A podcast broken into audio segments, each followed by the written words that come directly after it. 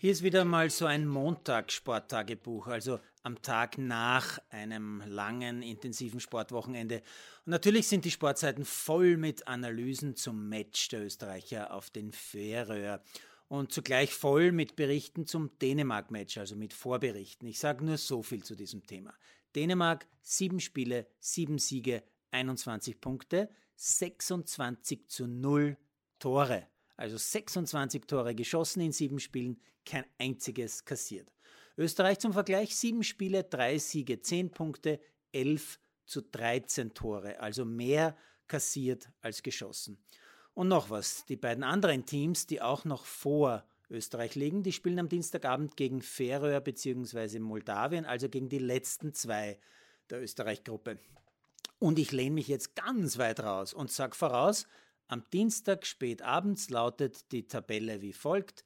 Dänemark wird acht Spiele haben, acht Siege, 24 Punkte. Schottland wird 17 Punkte haben, Israel wird 13 Punkte haben und Österreich weiter 10 und ohne direkte Quali-Chance. Aber ist alles nur eine Vermutung.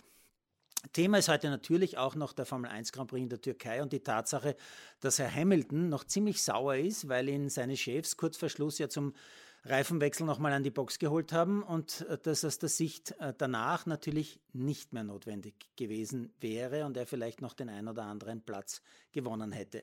Thema ist auch die Nations League, allerdings hauptsächlich in Frankreich. Äh, wohl nur deshalb, weil die Franzosen gegen Spanien das Finale gewonnen haben und so wenigstens eine Art von Titel gewonnen haben nach dem Achtelfinal aus bei der EM gegen die Schweiz. Thema in Österreich, äh, wenigstens ein bisschen, ist die Eishockey-Liga. Da hat, wie schon am Sonntag stolz vermeldet, Dornbirn gegen Tabellenführer Feherwer gewonnen. Bestes österreichisches Team in dieser auf dem Papier für österreichische Vereine gespielte Liga ist Salzburg als Vierter, trotz 0 zu 1 Niederlage gegen Ljubljana, wobei die Slowenen jetzt neuer Tabellenführer sind. Unter den Top Ten sind übrigens alle sechs nicht österreichischen Vereine. Thema Nummer eins im US-Sport ist natürlich das Football-Wochenende. Und dass meine Giants wieder mal verloren haben, das will ich eigentlich schon nicht einmal mehr erwähnen. Das ist wirklich nur noch traurig. Dass aber jetzt auch noch mein Lieblingsquarterback Patrick Mahomes schwächelt, unglaublich. Zweite Niederlage für Mahomes und die Kansas City Chiefs, diesmal gegen die Bills.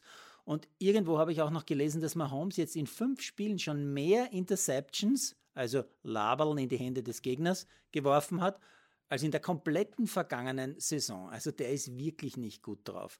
Dafür sind die Arizona Cardinals im Höhenflug. Fünf Spiele, fünf Siege, am Sonntag ein 17 zu 10 gegen die 49ers. Die Cardinals sind nach dieser Runde die einzigen, die noch nicht verloren haben in der NFL. Ah ja, eine Kleinigkeit noch. Dominik Thiem ist nicht geimpft. Noch Fragen? Sorry, Fragen sind hierzulande eher unerwünscht.